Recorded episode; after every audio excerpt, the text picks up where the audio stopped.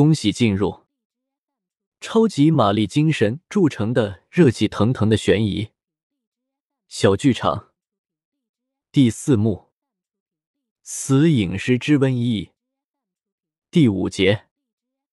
意识到这点，青索发觉自己的身体又开始抖了起来，于是朝边上男人那边缩了缩。这是唯一一个知道他染了瘟疫。却依旧无所顾忌的同他离得很近的男人，由始至终他一直没有吭声，静静站在青锁前边，很瘦，瘦瘦的身体却挺得笔直，风吹得他衣服飘飘的动，仿佛一不小心就会把他吹起似的。可他就是一动不动的站在那里，安静的像棵树。严先生，于是贾成又道。一边偷眼朝着男人打量了一番，笔姓贾，贾代祥，贾老太爷的总管。老太爷听说您最近来西山游历，所以特意命在下前来接应。贾老爷吗？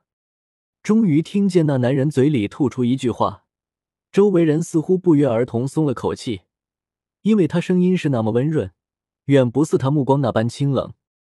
他近来可好？托先生的福。老太爷身体安康。既然身体安康，贾老爷那边请恕在下就不去了吧。说着话，他自顾着朝洞里走了进去，青锁紧随其后，眼角边目光闪烁。那些人一见到他的靠近，便迅速后退，好似见到了毒蛇猛兽。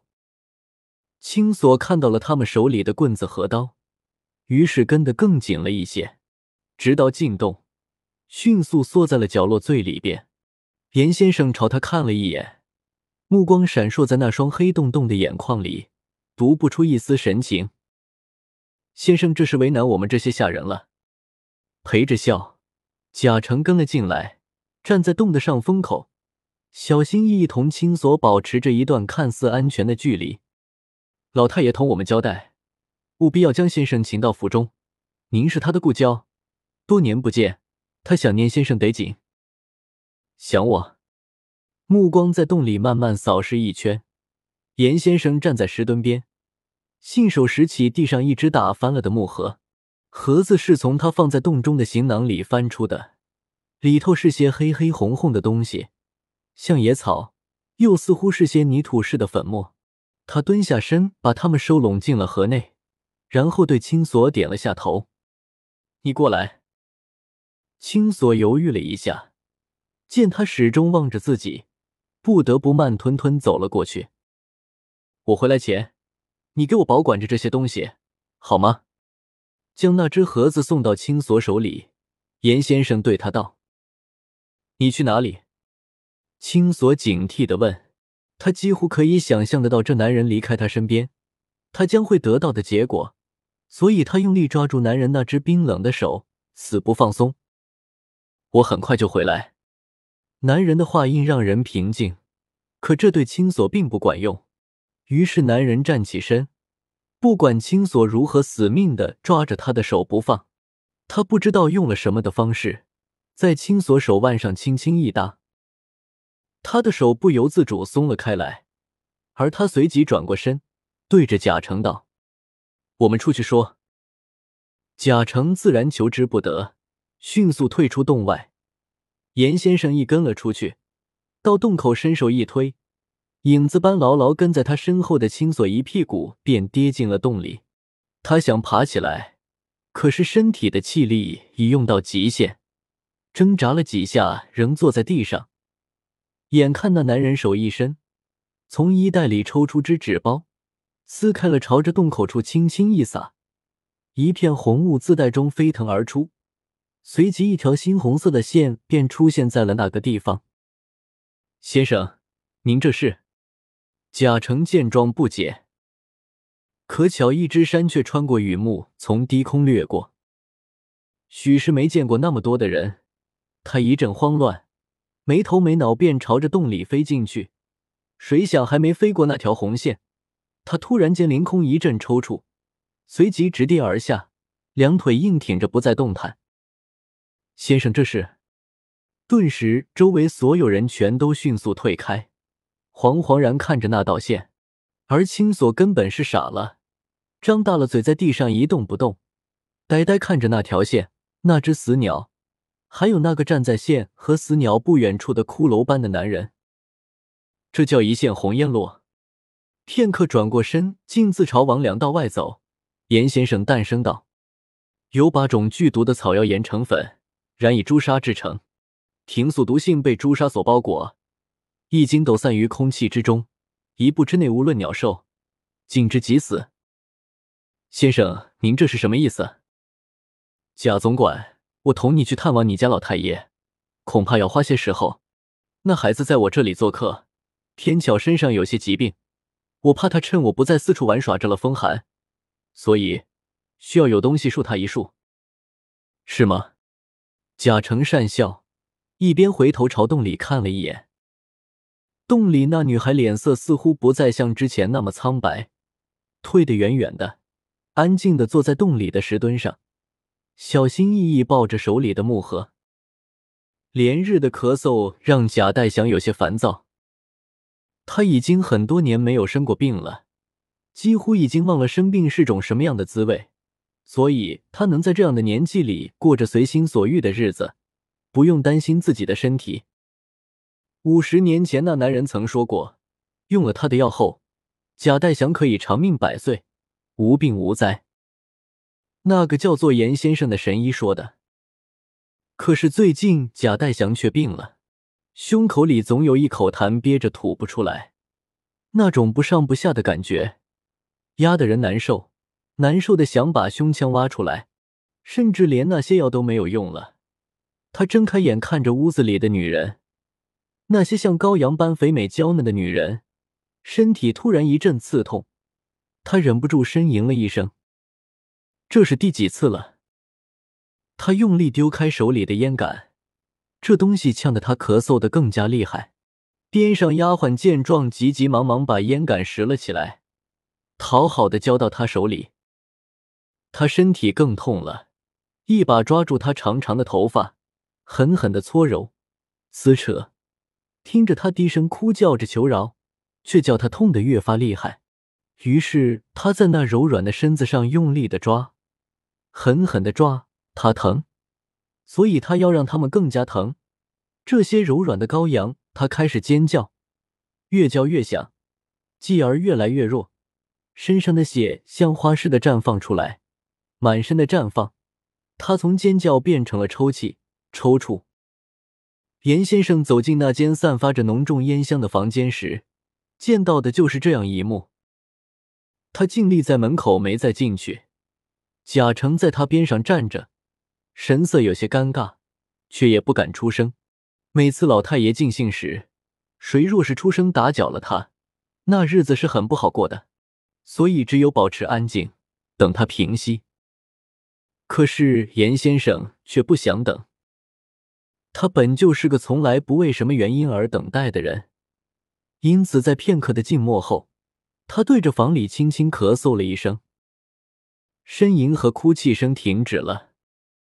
高阳抽泣着退后，贾代祥涨红了的脸慢慢平静了下来，目光朝上抬起。在看到严先生那张苍白的脸的时候，先是吃了一惊，继而迅速露出慈祥的笑。严先生，好久不见，来人，看茶看坐。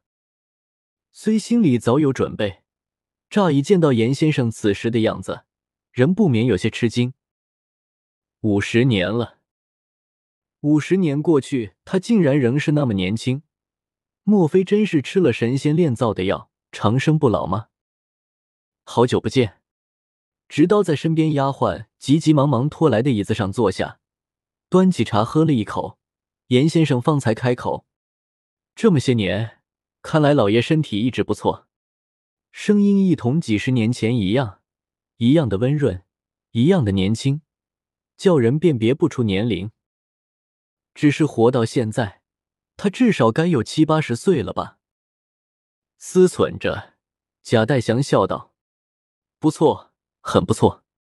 挣扎了一下，试图坐起身，在满身的脂肪慢慢滚动了两圈之后，他最终放弃。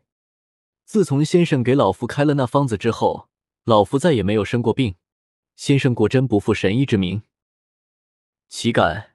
当初在下不过区区一名行走江湖的郎中，现今亦不过只是个行走江湖的皮影师。说着，他放下手里的茶杯，淡淡一笑：“既然老爷身体康健，严某不知道员外再次找在下，又是为了什么事？”老太爷是为了村子里的瘟疫。贾成，贾成的话还没说完，贾代祥打断了他，这让总管有些不安。他不知道自己是不是说错了什么，小心翼翼朝贾代祥看了一眼：“你先出去。”所幸贾代祥脸上依旧是微笑着的，于是他一低头，急急忙忙走了出去。“你们也出去。”贾代祥又道，对着屋子里那些年轻的少女。直到所有人从这屋子里离开，关上房门，贾代祥这才又深吸了口烟，道。实不相瞒，严先生，老夫这次打扰了您的清修，将您从山中请出，是想再问先生讨个方子的。什么方子？严先生问。长命的方子。那方子不是早给了你吗？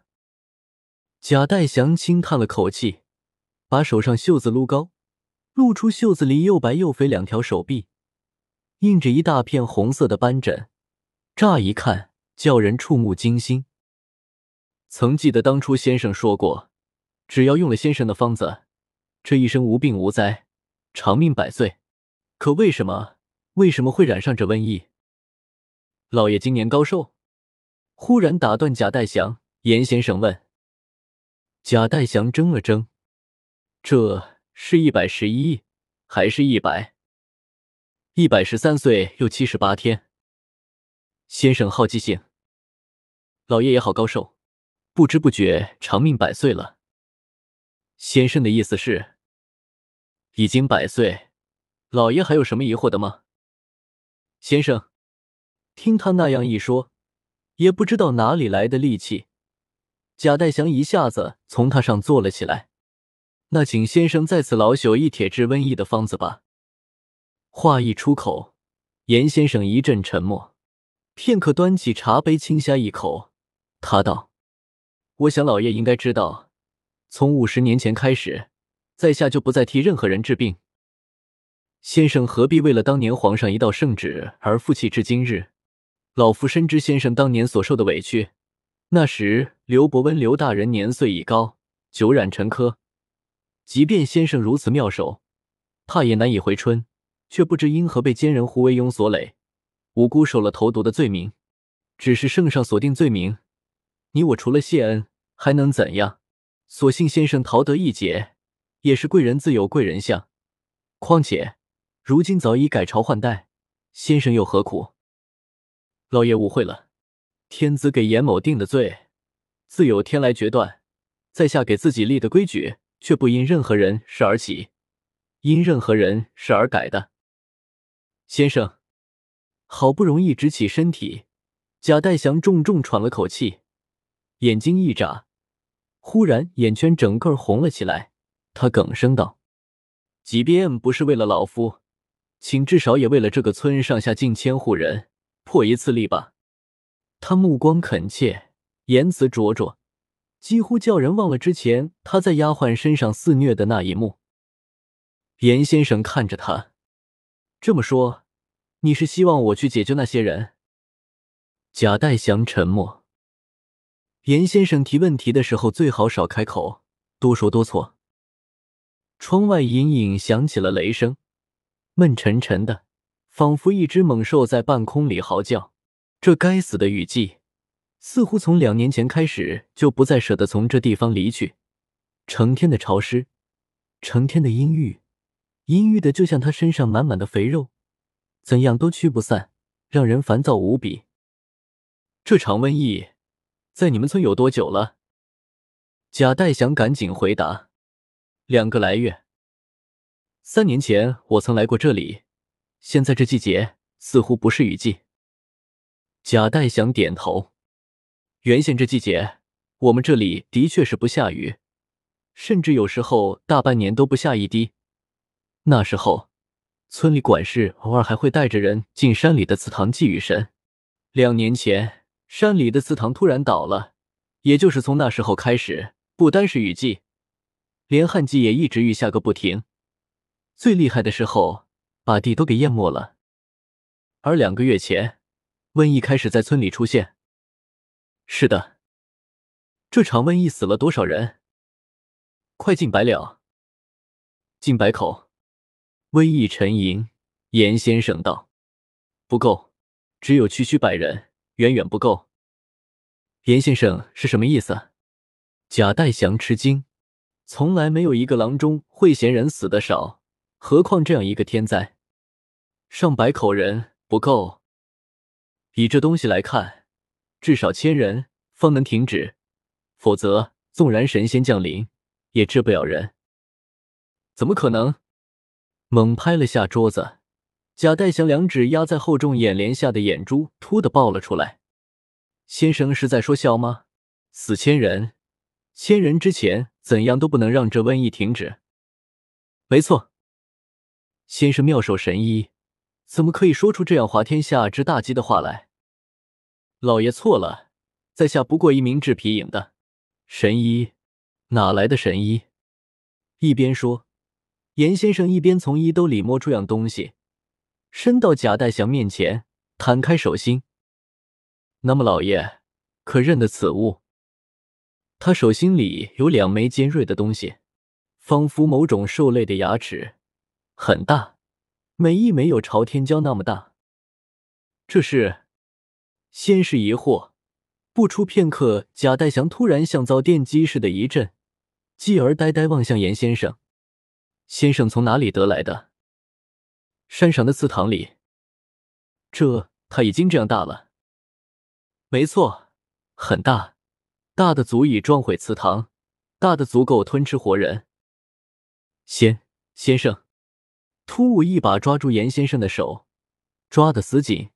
贾代祥那张肥硕的脸瞬间扭曲了起来。祠堂的倒塌，莫非是因为他吗？五十年前我便说过，有因有果，是所谓果报。这这怎么可能？全儿虽然自小那副模样，总归是人，总归是人。全儿，那东西原来叫全儿吗？问罢，见贾代祥兀自沉默，便再道：“贾老爷，严某问你一句，当日我欠你家祖辈一份情，我以那张药方还之，曾经叮嘱过你什么？”贾代祥一怔，半晌想了想，小心翼翼道：“先生说此方有违人伦，是逆天之物，一旦病好，且不可成瘾。那老爷听从了没有？”先生，我当日要饮，为处子骨上血肉一片。如今你又做了什么？说到这里，他话锋陡地一立。那张脸一瞬间如从地狱中归来一般，一股森冷之气勃然而起，刹那间压得贾代祥透不过气来。